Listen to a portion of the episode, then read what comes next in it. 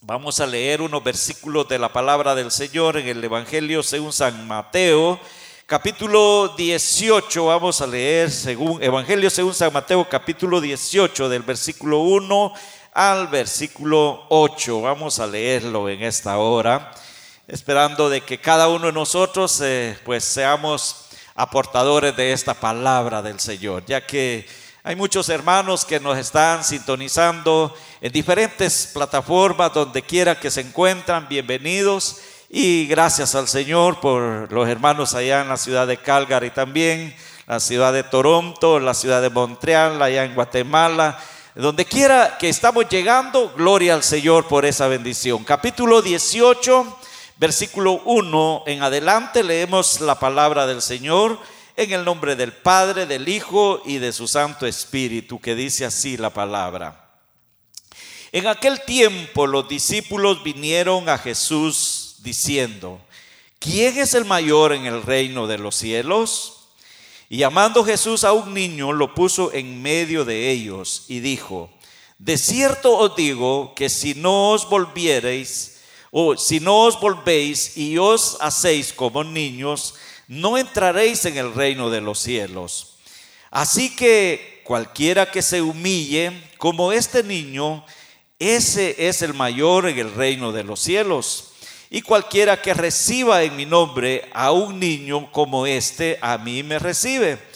Cualquiera que haga tropezar a alguno de estos pequeños que creen en mí, mejor le fuera que se le colgase al cuello una piedra de molino de asno y que se le hundiese en lo profundo del mar.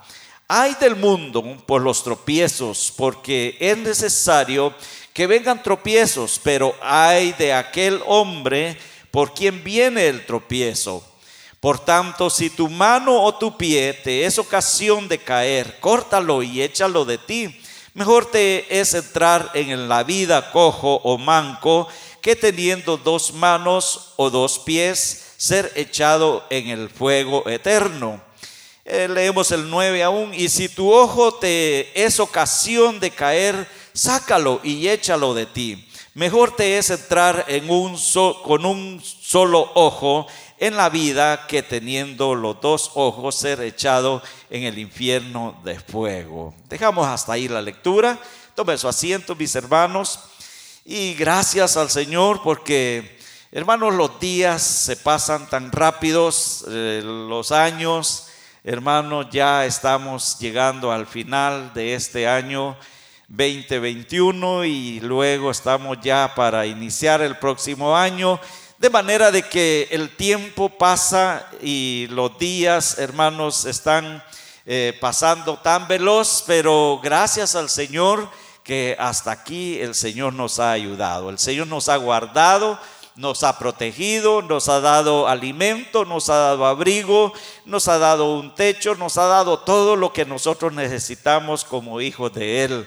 No tenemos de qué quejarnos, no tenemos por qué lamentarnos y gracias al Señor por la, la mamá de hermana Diana también, la familia de nuestros hermanos que apenas llegaron anoche. Así que vienen cansaditos los hermanos, vienen a visitar a su familia y sé que es un gozo, hermanos, tener uno su familia en estos tiempos difíciles que uno ya no puede hacer planes para viajar. Es bien difícil, bien complicado. Uno quisiera estar con toda la familia, pero eh, Dios conoce nuestros corazones y Dios conoce, hermanos, de que a través de la oración es que podemos llegar hacia ellos también, donde quiera que se encuentren. Y me llamaba la atención, hermanos, al, estar meditando en esta palabra que hemos leído, donde nos está hablando acerca de, de ejemplos eh, maravillosos, ejemplos en los cuales es importante nosotros poder aprender de ellos. Si quisiéramos eh, pensar acerca de un tema que el Señor me ponía y es asumiendo nuestra responsabilidad delante de Dios. Asumiendo nuestra responsabilidad delante de Dios. Desde el momento en que, podemos decir nacimos, crecemos y llegamos a, un, a una edad en la cual estamos aún todavía, sé que hay responsabilidades y hay compromisos y más fuertes que nunca, porque cuando venimos al Señor hay responsabilidades a las cuales el Señor nos llama a que nos entreguemos a, obedecer su palabra y a cumplir su palabra. Y sé que hay muchas inquietudes y hay muchas eh, quizás pensamientos en los cuales eh, uno, hermanos, en la vida uno tiene tantos eh, porvenires, tantas cosas que uno se pone a pensar desde que uno viene a la juventud, vienen responsabilidades, crece, se casa, hay responsabilidades, compra casa, hay responsabilidades, compra un carro, hay responsabilidades, compra lo que, todo lo que poseemos siempre atrae una responsabilidad y que sin ello pues no podemos nosotros vivir. Y ahora mucho más estando en las manos del Señor, tenemos una responsabilidad de sabernos comportar bien con Él. Tenemos una responsabilidad, hermanos, en la cual hemos sido llamados para presentarnos delante del Señor día y noche, agradeciéndole a Él de todo lo bueno que Él ha sido con nosotros. Dios ha sido bueno, hermanos, en las buenas y en las malas, en los días que hemos estado viviendo, Dios sigue siendo fiel. Por eso dice, Jehová es mi pastor y nada me faltará. ¿Por qué? Porque Él, hermanos, está protegiendo a sus hijos. Cuando vemos que, hermanos, en la vida de, en la vida humana, en la vida del ser humano siempre, hermanos, ha existido la ambición, ha, existido, hermanos, eh, necesidades espirituales, necesidades en las cuales todos las tenemos. Y no podemos decir que no tenemos necesidad porque sí necesitamos del Señor. Necesitamos de que el hermano, que el pastor, que la hermana esté orando, que estemos clamando, sobrellevando los unos a los otros nuestras cargas. Porque solo no podemos hacer nada. Sin Dios no somos nada. Y aquí nosotros vemos de que los discípulos del Señor estaban, hermanos, con una ambición de, de, poder, hermanos, ellos saber más qué era o cuál era el, la promesa del Señor que Dios les había dado, hermanos, desde el momento que ellos fueron llamados. Y sé que los discípulos, hermanos, ellos tenían una ambición de saber y conocer más de aquello, hermanos, de que no solamente les bastaba estar con Jesús, caminar con Jesús, ser enseñados por Jesús, ser guiados por el Señor, ser hermanos escogidos dentro de las multitudes, sino que había una ambición, hermanos, dentro del corazón de ellos, de que quién iba a ser el mayor en el reino de los cielos. ¿Se puede usted pensar o podemos imaginarnos, hermanos, que cuando Jesús dice, en aquel tiempo los discípulos vinieron a Jesús diciendo, ¿quién es el mayor en el reino de los cielos? No sé si le ha pasado a usted por la mente, le ha pasado por algún momento allá aquella, aquella, aquella inquietud de que quién será el mayor en el reino de los cielos. Los discípulos, hermanos, ellos estaban llenos de una ambición, llenos de una, estaban conmovidos, estaban ellos pensando porque eran de los doce que le seguían al Señor, estaban, ¿será, será Julano? ¿Será el otro? ¿Seré yo? Pero ¿quién será el mayor?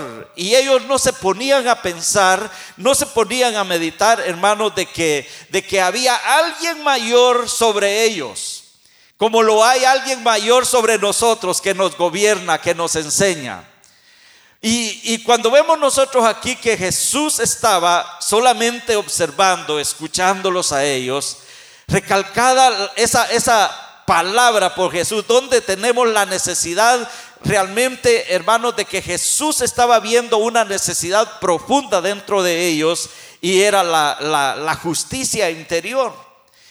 Y ellos estaban, hermanos, como, como fuera de foco. Ellos estaban pensando, como muchos quizás hoy en día piensan, es que ser cristiano, pero eh, ¿cuándo se llegará ese momento? ¿Cuándo llegará ese día? ¿Cómo será estar uno en la presencia del Señor? ¿Quiénes estarán allá? Hermanos, los que estamos seguros somos aquellos que le hemos recibido y que le conocemos y lo sentimos cuando le adoramos al Señor, hay algo que nos quebranta, hay algo que nos, no, nos impugna nuestro corazón y nos hace sentir, hermano, más que una caricia, más que una, una emoción, sino sentir, hermanos, la, la gracia bendita del Señor, hermanos, en nuestros corazones, que cuando le clamamos a Él, sentimos una paz, sentimos gozo, sentimos alegría. Yo no sé si a usted le pasa cuando usted le ora al Señor y está pasando momentos difíciles, pero usted dobla sus rodillas y le clama al Señor, usted recibe una paz.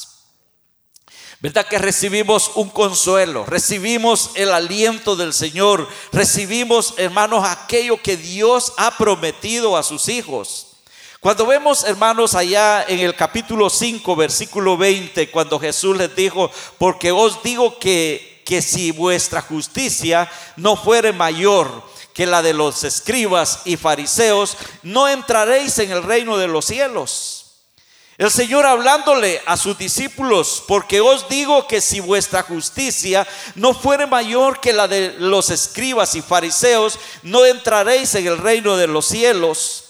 Cuando vemos que eh, aquí el Señor, hermanos, más que, más que otras cosas, les estaba hablando acerca de, de que cómo debía de acercarse más hacia Él y ser humildes, humillarse ante la presencia del Señor y ver la grandeza y el poder, hermanos, que nos habla de principios, hermanos, tan grandes de una conducta o de una manera de comportarse delante del Señor. El Señor los reprende a sus discípulos y les enseña. Les estoy hablando y les dice y les dice el Señor, porque os digo que si vuestra justicia, capítulo 5, 20, de San Mateo dice, porque si os digo que si vuestra justicia no fuere mayor que la de los escribas y fariseos, no entraréis en el reino de los cielos, porque el Señor les estaba dando a entender de que aquellos que eran religiosos únicamente aparentaban una vida religiosa, pero Él les estaba enseñando de que en ellos había más que una religión, había más que un llamado, había más que, que, que lo que ellos se podían imaginar, hermanos, y lo que el Señor les estaba poniendo de ejemplo era presentarles, hermanos, un plan, hermanos, de que todo cristiano, todo hijo del Señor, debemos de aprender del Señor a ser humildes delante de Él, humillarnos delante del Señor y decirle, Señor, yo vengo delante de tu presencia, enséñame, Señor, qué es lo que tú quieres de mi vida, qué es lo que tú me vas a enseñar. Y los discípulos, ellos no habían entendido porque aún, hermanos, no había llegado el, poder del Espíritu Santo sobre ellos. Solamente le conocían, habían sido escogidos, habían sido llamados y tenían el sello del Espíritu, pero no tenían aún la promesa del Espíritu Santo, como nos dice allá en Hechos 1.8, cuando el Señor les dice, pero recibiréis poder cuando haya venido sobre vosotros el Espíritu Santo. Entonces les dijo el Señor, me serán testigos, no solamente en Jerusalén, no solamente en Samaria, no solamente en Judea, sino que hasta lo último de la tierra. Cuando el Señor les dice eso, hermanos, me imagino que aquellos discípulos, hermanos, ellos saltaban de alegría porque ellos creían en la promesa que el Señor les estaba dando a entender de que deberían de ser pacientes, deberían de ser humildes, deberían de saber esperar en el Señor, porque hermanos, el saber esperar en el Señor no, eh, hermanos, no es fácil muchas veces para nosotros. El saber confiar en el Señor muchas veces no se nos hace fácil porque en medio de todo lo que nos rodea, en medio de todo lo que nosotros muchas veces estamos cruzando quizás problemas, estamos quizás cruzando tribulaciones, estamos cruzando quizás momentos de angustia, quizás pérdida de familia, quizás hermano enfermedades, quizás hermano nos hace falta alguna cosa, pero en medio de todo eso el Señor nos dice que debemos de saber esperar en el Señor, debemos de saber confiar en el Señor porque el Señor lo ha prometido, como lo dice el versículo 11, siempre allí dice, porque el Hijo del Hombre ha venido para salvar lo que se había perdido. Dios ha venido, hermanos, con un propósito de enseñarle a la humanidad de que hay un plan de salvación, de que hay un propósito de Dios para la vida del hombre. Y los discípulos, ellos, hermanos, estaban seguros, pero ellos estaban confiados, pero al mismo tiempo habían pensamientos en ellos, que quién sería el mayor en medio de ellos. Y Jesús dice que llama a uno de los niños y lo pone en medio de ellos y les dijo, de cierto os digo que si no os volvéis y, hacéis como un niño, no entraréis en el reino de los cielos, al, igual que aquel, aquel hombre, aquel como eh, la Biblia lo describe como Nicodemo. Cuando él dice que buscó la forma, buscó el momento, buscó una oportunidad de buscar al Señor en la noche y decirle, Señor, ¿qué debo de hacer yo para poder entender en otras, en otras palabras el plan de salvación? ¿O qué tengo que hacer? Y el Señor lo primero le dijo que si no nacieres de nuevo no podés ver el reino de los cielos. Y era lo, lo, lo más difícil para él poderlo comprender, poder entender de que hay que nacer de nuevo, hay que ser humildes, hay que humillarnos delante del Señor y dejar que este viejo hombre, hermano, sea echado fuera de nuestras vidas. Ese viejo hombre, hermanos, que está dentro de nosotros, hermanos, ese, ese está viciado de tantas cosas. Cuando dice allá la palabra del Señor en el versículo 11 que, que les decía del capítulo siempre, mismo capítulo 18, porque el Hijo del Hombre ha venido para salvar lo que se había perdido. Vino para derramar su sangre para remisión de nuestros pecados. Capítulo 26, versículo 28 dice, porque esta es mi sangre del nuevo pacto que por muchos es derramada para remisión de los pecados. Cuando vemos nosotros verdaderamente, hermanos, las inquietudes, los deseos, ¿Cuál es el deseo de Dios para la vida del ser humano? Como lo dice allá en primera de Pedro 1, 18 y 19, dice, sabiendo que fuiste rescatados de vuestra manera de vivir, la cual recibiste de vuestros padres, no con cosas corruptibles como oro o plata, sino con la sangre preciosa de Cristo, como de un cordero sin mancha y sin contaminación. Aquí podemos nosotros notar cuando los discípulos, ellos hermanos, ellos querían saber más acerca de eso. Primeramente el Señor, hermano, les enseña y les dice el versículo 1 de la lectura, he aquí, los, eh, eh, he aquí dice, en aquel tiempo los discípulos vinieron a Jesús diciendo, ¿quién es el mayor en el reino de los cielos?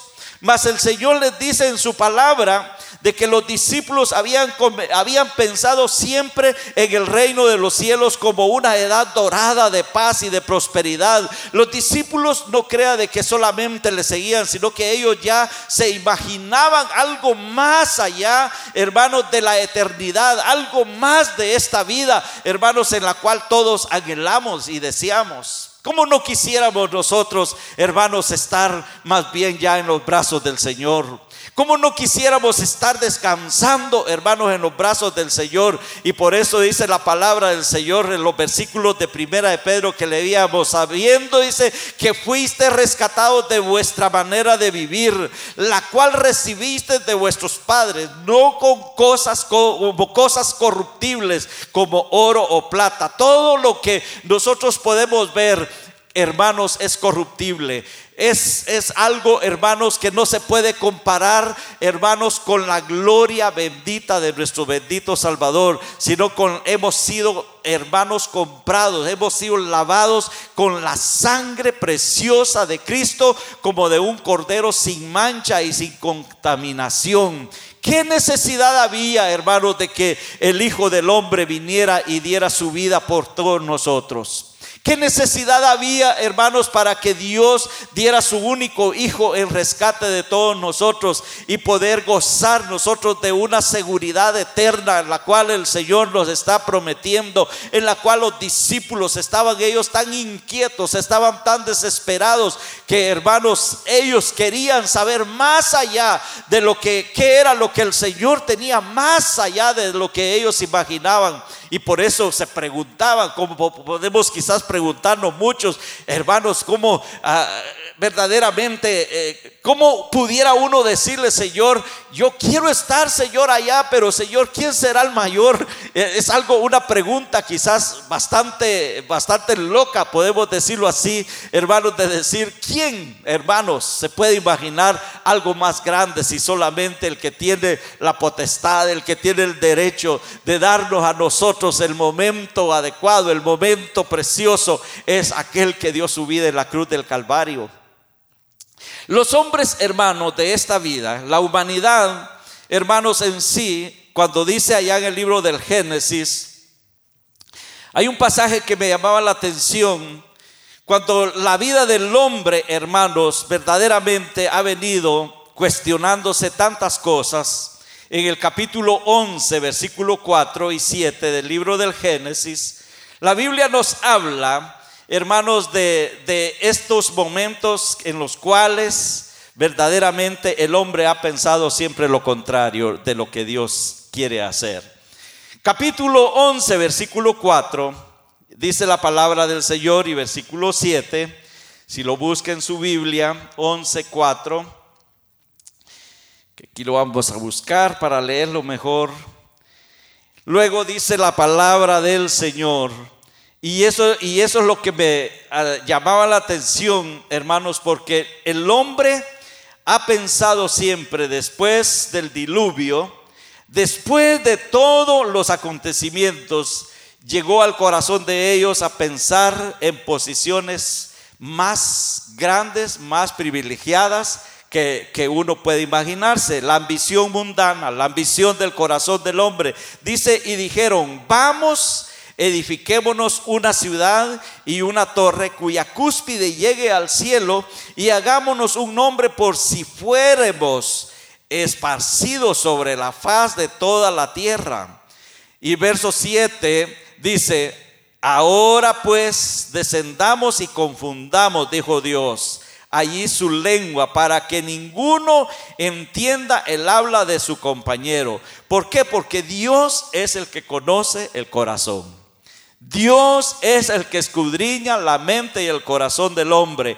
Cuando el hombre quiere ir más allá, Dios es el que, hermanos, ya tiene una respuesta para la vida del hombre. Aquí los hombres, después del diluvio, hermanos, ellos pensaron y dijeron, bueno, hemos sobrevivido y ahora hemos quedado y vamos a hacer algo más grande que lo que nosotros nos imaginamos. Todos dice que eran de un solo pensamiento, una sola, un solo idioma y se podían entender muy bien y comenzaron a maquinarse, hermanos, cosas difíciles de poderla alcanzar y comienzan y construyen una ciudad comienzan a construir una torre en la cual dijeron, bueno, cosamos ladrillos, hagamos muchas cosas que en las cuales vamos a, a levantar esta torre en la cual vamos a poder llegar hasta el cielo y entonces vamos a descender sobre toda la tierra para poder nosotros identificarnos que sí podemos y somos mayor que todos los de, de esta tierra. Hermanos, el hombre siempre en su ambición, en su deseo pecaminoso, en su vida natural como humano, el hombre siempre ha pensado en lo más grande. ¿Verdad que sí? Siempre pensamos en que queremos ser más grandes. Siempre pensamos en que no queremos quedarnos como estamos. Está bien para el cristiano pensar, hermanos, en que, en que Dios no quiere que nos quedemos enanos espiritualmente. Dios lo que quiere que nosotros crezcamos, pero en obediencia a su palabra. Y todo, dice, será, vendrá por añadidura. El Señor dice que todo lo que pidiéramos en su nombre, creyendo lo recibiremos. Pero estos no pensaron de esa manera. Estos pensaron de que, bueno, dijeron, Vamos a construir, vamos a edificar. Hermanos, se puede imaginar, imaginar usted a esa multitud. Y pudieron quizás, hermanos, llegar a alturas quizás incalculables. Pero ellos querían ser mayores que todos, pensando siempre, hermanos, en algo imposible, como los discípulos. Ellos estaban pensando, ¿quién será el mayor en el reino de los cielos? Y me imagino que hasta entraban en discusión entre ellos mismos y decían, ¿seré yo? ¿Será, será Juan? ¿Será Pedro? ¿Será, ¿Será Pablo? ¿Será Julano? ¿Será el otro? Pero ellos, en ellos había una ambición, había un pensamiento en el cual el Señor viene y dice que Él aquí con esta humanidad, luego dice el Señor, descendamos y confundamos allí a toda esta humanidad para que ellos entiendan de que por sí mismos no pueden hacer nada. El hombre por sí mismo no podemos alcanzar nada. Por sí mismo nosotros no somos nada. No podemos hacer nada sin la voluntad del Señor. No podemos hacer nada y ni siquiera una hoja de un árbol se mueve si no es la voluntad del Señor. Nos movemos por misericordia del Señor.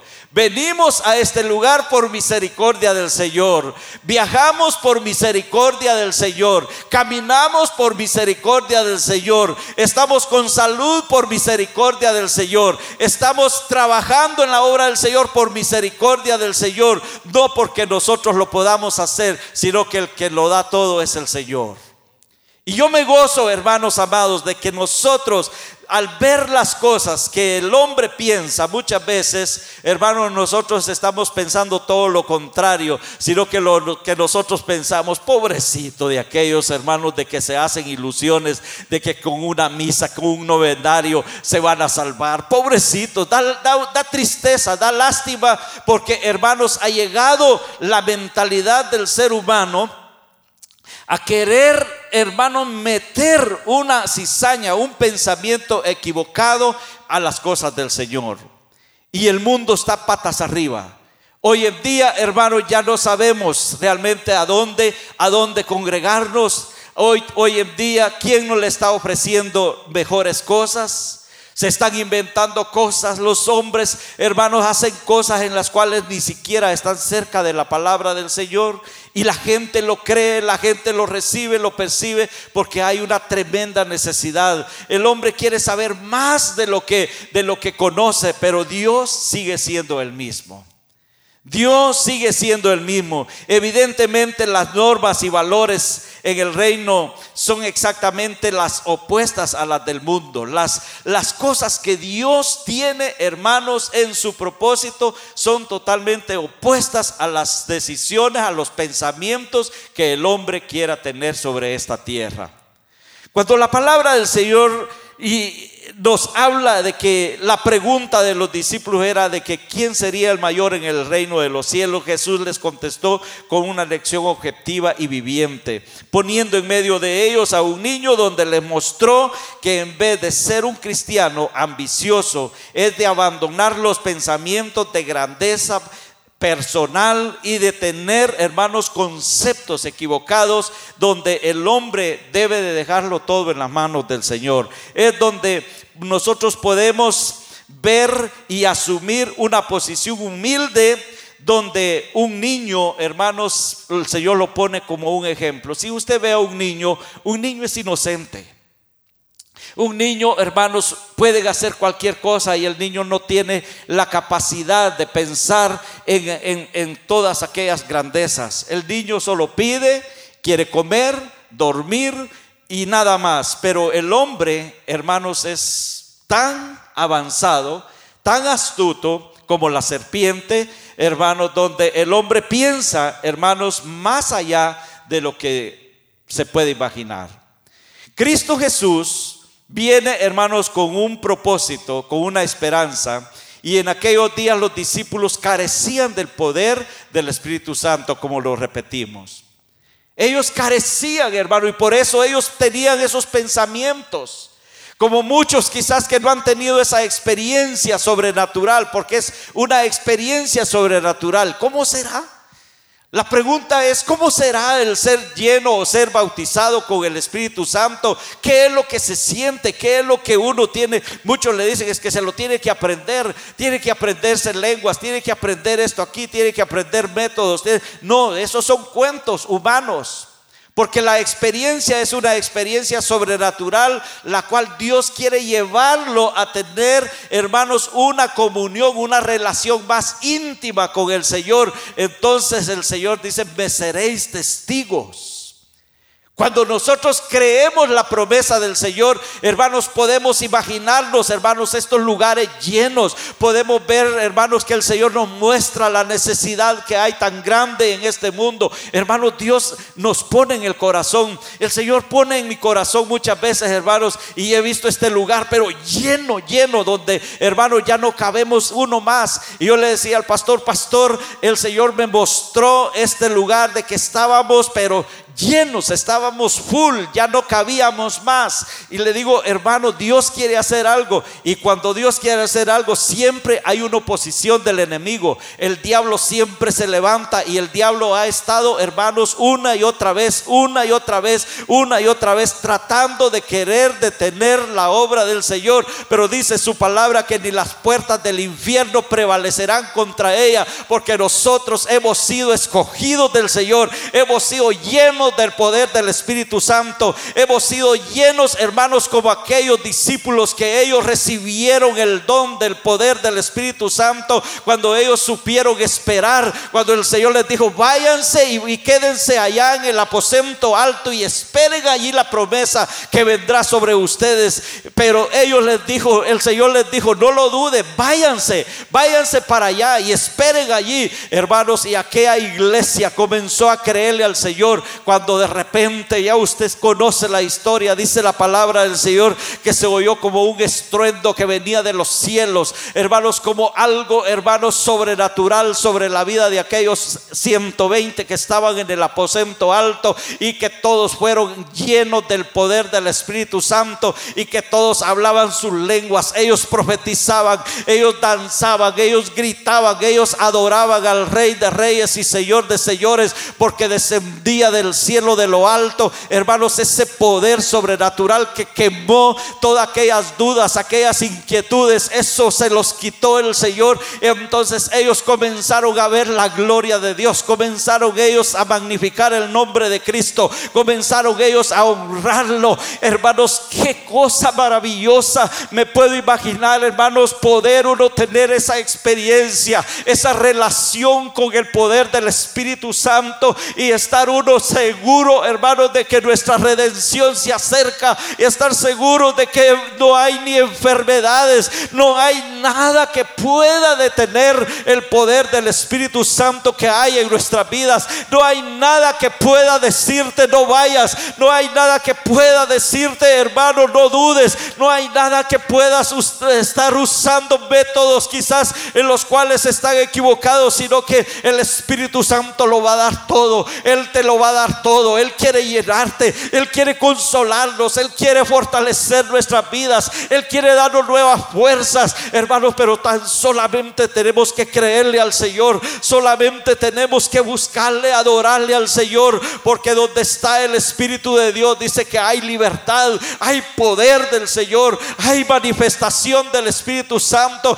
por eso que cuando le adoramos al Señor, hermanos, no es por casualidad de que estemos aquí poder llorar, poder sentir al Señor. Es lamentable cuando hay lugares donde la gente se reúne, hermanos, y que no hay presencia del Señor, donde no hay presencia de Dios, donde no hay Espíritu Santo de Dios. Es lamentable, hermanos, de que solamente están como una costumbre, hermanos, de llegar quizás una vez al mes a una misa o estar allá oyendo únicamente palabras y palabras y palabras, pero que no llevan el poder del Espíritu Santo en sus vidas. Hermanos, es lamentable poder ver a un mundo confundido hoy en día. Es lamentable cuando ahora nosotros Podemos entender quizás de que el mundo, hermanos, está en un caos. El mundo está pasando, hermanos, llegando a una situación en la cual, hermanos, son tiempos difíciles para la iglesia. Lo sabemos muy bien. Estamos seguros, hermanos, de que la promesa del Señor, las profecías de la palabra del Señor se están cumpliendo. Hermanos, de que habrán guerras, rumores de guerras, habrá terremotos, hambre, pestilencias, habrá todo lo que estamos viendo, hermanos, son cumplimientos de la palabra del Señor. No hay nada que dudar, no hay nada que estar esperando más, hermanos. Hay que estar seguros de que en un abrir y cerrar de ojos, lo que hoy en día hay iglesias que ya no lo predican, ya hay iglesias, hay congregaciones donde las han cerrado totalmente, ya no quieren reunirse, ya no quieren congregarse, ya no quieren, hermanos, estar adorando al Señor, sino que lo contrario, están pactando allá los gobiernos donde se cierren todas las fuentes, todos los medios medios y todas las plataformas de llevar el Evangelio por diferentes lugares, hermanos. El gobierno quiere que ya, ya no quiere oír nada. El gobierno lo que quiere, hermanos, es de que todo sea pacífico, que todo sea una tranquilidad y que ya no se esté hablando más de esto, pero nosotros no callaremos, sino que estaremos siempre, hermanos, seguros de que lo que nosotros hacemos es para la gloria del Señor y para aquellos que aún no le han alcanzado al Señor, para aquellos que aún todavía no le conocen al Señor, hermanos, hay esperanza. Hay esperanza para aquellos que aún la palabra del Señor nos habla, hermanos, allá en el libro de Romanos, cuando Romanos capítulo 8 nos está hablando, donde dice, y sabemos que a los que aman a Dios todas las cosas les ayudan a bien, dice, esto es a los que conforme a su propósito son llamados, porque a los que antes conoció, capítulo 8, versículo 29, dice, porque a los que antes conoció también los predestinó para que fuesen hechos conforme a la imagen de su Hijo, para que Él sea el primogénito entre los hombres. Y a los que predestinó a estos también llamó, y a los que llamó a estos también justificó, y a los que justificó a estos también glorificó. ¿Qué pues diremos a esto? Decía el apóstol Pablo, si Dios es por nosotros, ¿quién contra nosotros? El que no escatimó ni su propio Hijo, sino que lo entregó por todos nosotros, ¿cómo nos dará también con Él toda las cosas. ¿Quién acusará a los escogidos de Dios? Dios es el que justifica. ¿Quién es el que condenará? Cristo es el que el que murió, más, el, más aún el que también resucitó de entre los dentro de los muertos y el que además dice está sentado a la diestra de Dios, el que también intercede por nosotros. ¿Quién nos separará del amor de Cristo? Tribulación o angustia o persecución o hambre o desnudez o peligro o espada, como está escrito, dice su palabra, por causa de ti somos muertos todo el tiempo, somos contados como ovejas de Antes en todas estas cosas, dice la palabra, somos más que vencedores por medio de aquel que nos amó, por lo cual estoy seguro, decía el apóstol, de que ni la muerte, ni la vida, ni ángeles, ni principados, ni potestades, ni lo presente, ni lo porvenir, y sigue diciendo, ni lo alto, ni lo profundo, ni ninguna otra cosa creada nos podrá separar del amor de Dios que es en Cristo Jesús, Señor nuestro. Aleluya. Bendito sea el nombre del Señor, hermanos. Bendito sea el nombre del Señor, porque ¿quién nos podrá separar del amor de Cristo? ¿Quién podrá, hermanos, decirle que no tiene derecho, que no tiene entrada al reino de los cielos, si Él lo ha hecho todo, si Él lo hizo todo por ti y por mí? Él pagó un precio para que nosotros ahora, hermanos, podamos gozar de una libertad y poder exaltar el nombre glorioso de Jesucristo.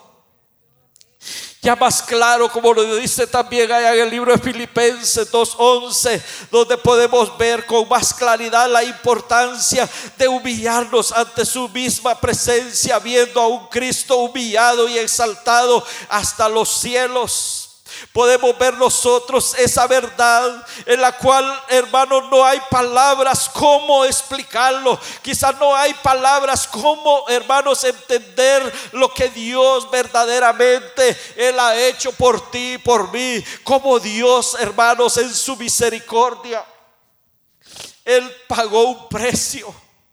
Él se humilló donde Él ya no hizo nada más, hermanos, que pagar un precio por ti y por mí, para darnos a nosotros una herencia incorruptible. Cuando dice el capítulo 2, versículo 5 en adelante, dice, dice la palabra del Señor, haya pues en vosotros este sentir que hubo también en Cristo Jesús el cual siendo en forma de Dios no estimó el ser igual a Dios como cosa a que aferrarse, sino que se despojó a sí mismo, tomando forma de siervo, hecho semejante a los hombres, y estando en la condición de hombre se humilló a sí mismo, haciéndose obediente hasta la muerte y muerte de cruz, por lo cual Dios también le exaltó hasta lo sumo y le dio un nombre que es sobre todo nombre, para que en el nombre de Jesús se doble toda rodilla de los que están en los cielos y en la tierra y debajo de la tierra, y toda lengua confiese que Jesús o Jesucristo es el Señor para gloria de Dios Padre. Él lo hizo todo. ¿Qué más podemos esperar? ¿Qué más podemos pedir? Cuando yo me ponía a meditar en esta palabra, verdaderamente hermanos, uno queda tan pequeño. Uno queda en un momento en el cual uno dice, Señor, soy un hombre inútil. Yo no soy nada, Señor, si tú no hubieras hecho esto. Él lo hizo tan perfecto. Y era lo que los discípulos a ellos les inquietaba y ellos estaban motivados. Habían inquietudes como las hay en cada uno de nuestros corazones. Y es allí donde Dios quiere glorificarse en tu vida.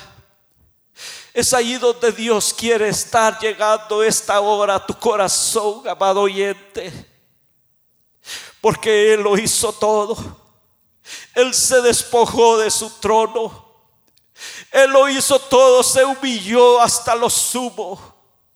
Él tuvo que pagar un precio para que tú y yo ahora tengamos el acceso a gozar de una presencia, de una vida eterna.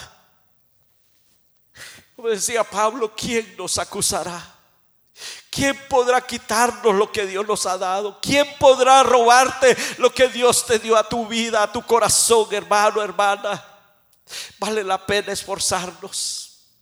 Vale la pena saber esperar en el Señor. Vale la pena, hermanos amados, tener la plena certeza de que un día, no muy tarde, un día quizás como estos que estemos aquí reunidos, y los que vengan después ya no nos encontrarán aquí, se encontrarán únicamente las sillas. Pero qué lamentable es ver cuando los corazones de muchos se ha enfriado el corazón de muchos, prefieren quedarse en su casa, prefieren quedarse viendo la televisión, quizás viendo su novela, quizás viendo programas que no les edifican. Los jóvenes se han perdido, los niños hoy en día no quieren nada de Dios, los niños, los jóvenes, los adultos y todos en general, hermanos, prefieren una vida fácil, prefieren tener quizás una, una emoción nada más viendo una pantalla de televisión que allí cuando ellos menos se imaginen, ahí van a poder ver al anticristo, ahí le va a aparecer la bestia, al falso profeta, mientras que nosotros estemos gozando de una patria celestial, aleluya. Por eso, amados hermanos, Dice su palabra con el último versículo con el cual termino allá en Eclesiastés 12, 14. Dice, porque Dios traerá toda obra a juicio juntamente con toda cosa encubierta, sea buena o sea mala. Porque Dios traerá toda obra a juicio juntamente con toda cosa encubierta, sea buena o sea mala. Cuando yo leí esta verdad, le decía, Señor, perdóname si te he fallado. Le decía, Señor, límpiame si te he fallado, Señor. Sé que lo has hecho todo por mí, lo me has perdonado, me has salvado, me has, Señor, sacado todo lo que está en mi corazón, Señor, lo que no te agrada a ti, pero si hay cosas aún, Señor, ocultas dentro de mí, Señor, sácalas, porque en aquel día nada será oculto ante los ojos del Señor, nada ocultará tu vida, ni tus pensamientos serán ocultos en la presencia del Señor. Todo lo que el hombre siembra, eso también segará si tú ciegas para la carne, de la carne segarás corrupción. Pero si tú siembras para el espíritu del espíritu, cosecharás esa bendición que Dios tiene para tu vida. Así que, amado hermano, amado oyente, en esta hora, donde quiera que usted se encuentra, no hay otro mensaje más que decirte que te arrepientas y te humilles ante los pies de Jesucristo. Porque Él es el único que quiere exaltar tu corazón, tu vida, tu familia, tus hijos, tu familia. Dios quiere que ninguno de nosotros perezca, sino que dice que todos procedan al arrepentimiento. Porque no habrá cosa oculta delante del Señor. Nada de lo que estés pensando quizás ahí en tu casa se quedará en oculto. Nada de lo que tú quizás estás pensando de tu hermano, de tu hermana, se quedará en oculto sino que Dios lo traerá a juicio juntamente con todas las cosas, sea buena o sea mala. Dios en aquel día, Él va a pedirte las cuentas completas a tu vida. Y hoy, hoy más que nunca, nosotros somos responsables, hermanos amados, de lo que Dios quiere hacer con cada uno de sus hijos. Dios quiere que nosotros asumamos una responsabilidad delante de Él, pero una responsabilidad honesta, una responsabilidad transparente, una responsabilidad en la cual no le ocultes nada al Señor dentro de tu corazón. Yo no conozco su corazón ni conozco sus pensamientos, ni sé en qué problema quizás estés viviendo, amado oyente, en esta hora, pero Cristo te ama. Él te ama y Él te está llamando. Él te dice, venid a mí todos los que estáis trabajados y cargados, que yo os haré descansar. Vamos a orarle al Señor en esta hora. Vamos.